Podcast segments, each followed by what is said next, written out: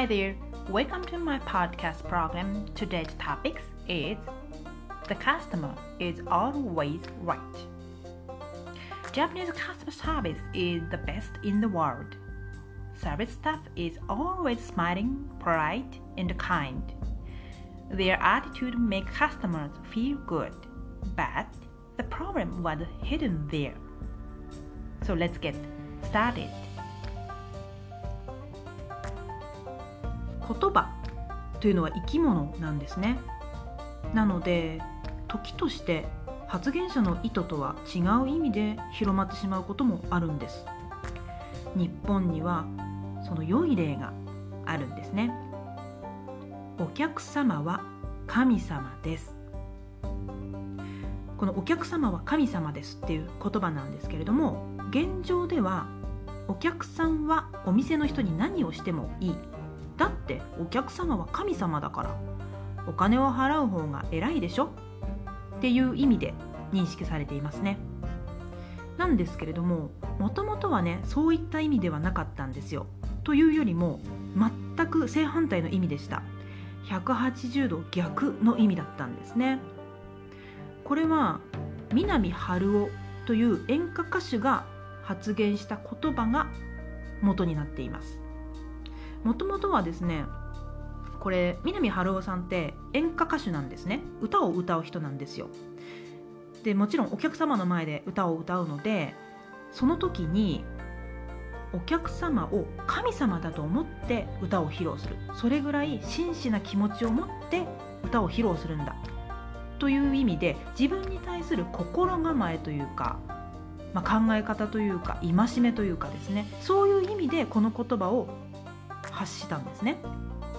ところがいつの間にかこの舞台上で話したこのお客様は神様です。それは自分に対する心構えっていう意味で発したこの言葉が逆の意味で曲解されて日本国中に定着してしまったんですよ。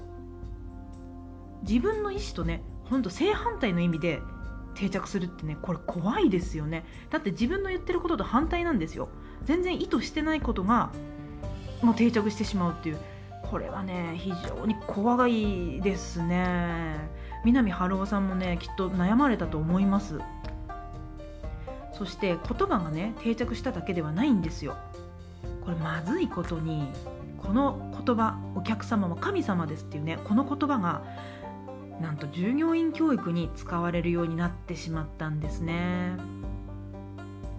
このお客様がは神様ですっていう言葉は、えー、1961年に言われた発言されたっていうふうに言われています。なのでちょっと皮膚感覚なんですけども多分1970年代に入ってから従業員教育に使われたんじゃないかなというふうに考えています、うん、なんか正確にねこう調査したとか統計を取ったとかではないんですけどもどうもそういう感じがしますね。で何がまずかったか。これは。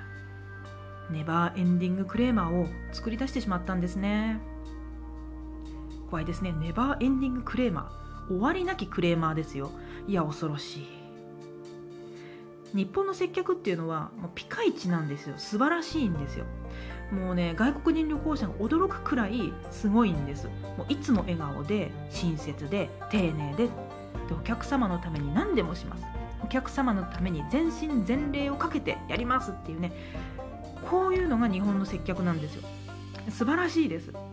すごいと思う。すごいの一言なんですけれどもこれがねお客さんをつけ上がらせてしまったんですよ。まあね原因はこれ以外にもあるんですけれども例えばですね1990年代までは小規模店舗が買い物のメインだったんですね。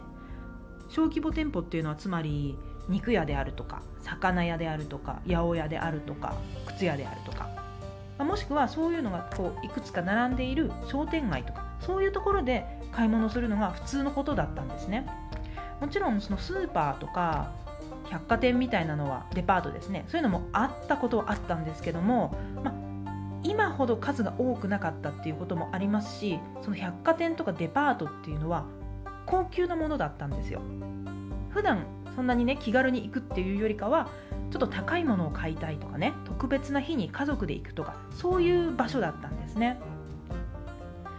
であとねチェーン店っていうのもすごく少なかったんですよ。でこの小規模店舗なんですけどもこれってね地元に根付いた店なんですね。つまり近所の人が店主であり近所の人が客であるっていうそういうそういうのが小規模店舗だったんですよ。だから要は顔見知りですよね。よく知ってる人、まあ、よくでもないかもしれないんですけども割と知ってる人。そういうのがお客さんだし店主だったりそういう状態だったんですね。だからお互いにねあんまりひどいことはね言えないんですよ。そんな無茶苦茶なことはね言えませんよね。だってあんまり変なことを言ったらやっぱり悪いなんか噂とかが広がってしまうわけじゃないですか。何にあの人変なこと言ってみたいなね。そしたらやっぱり近所付き合いとかまでうまくいかなくなっちゃってそこの地域で暮らせなくなるっていう危険性もあるわけですよ。だからねあんまり無茶は言わなかったんです。でもあでもじゃないな。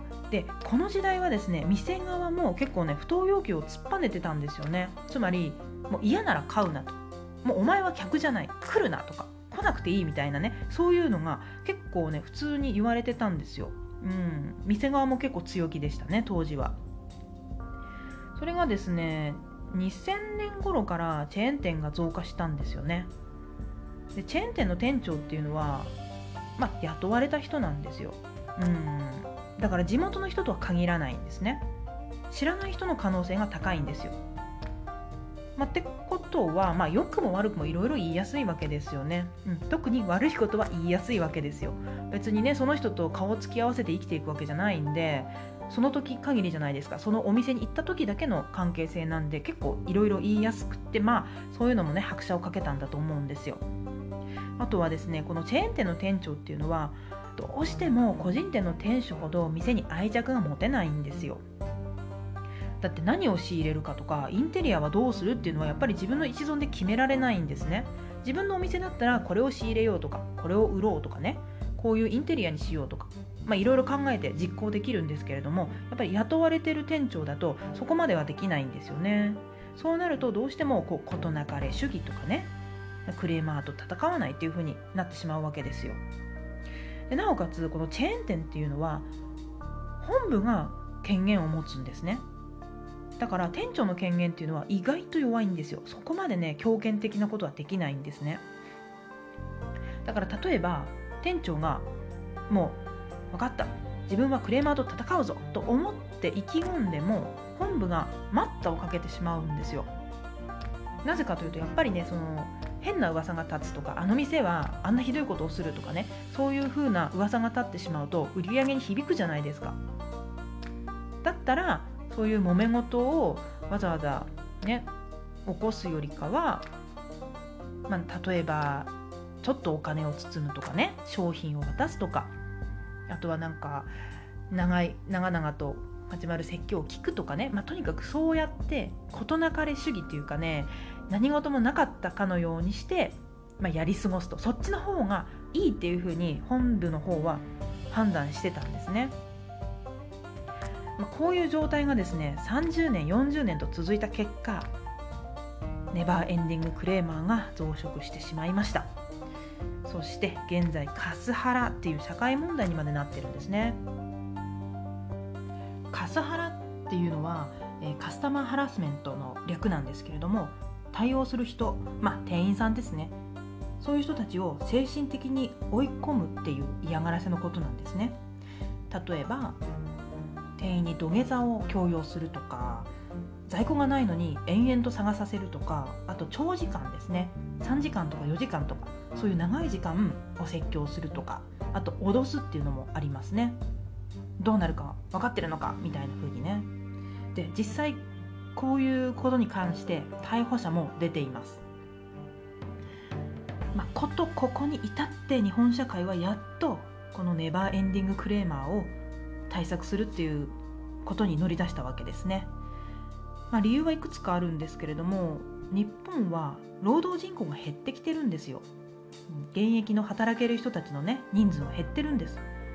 そしたら、まあ、クレーマーによってその従業員が辞めちゃうとやっぱ損失が大きいわけですよね。昔みたいにねたくさん人間がいて嫌ならやめろ代わりはいくらでもいるとそういう状況だったらこういうふうにはならなかったと思うんですけども今はね人が辞めてしまうと補充もなかなか難しいんですよね。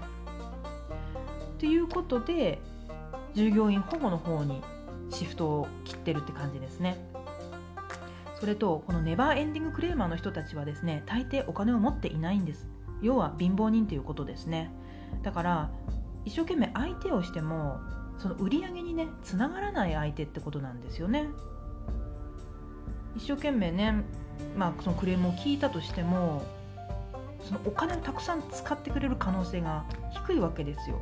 だったらもうそういう人たちとは縁を切ってもっといいお客さんと付き合っていきたいと、まあ、そういうふうにお店側が考えるようになったっていうことですね。まあ、やっと日本の接客がね普通に戻るのかと思うとちょっと嬉しいですけどね。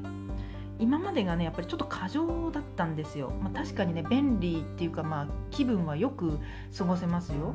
でもちょっとねやりすぎで気持ち悪い薄気味悪いなって思うことがねあるくらいだったんですよ。だからこの店と客は対等であるっていう関係にね戻るのはいいことだと思います。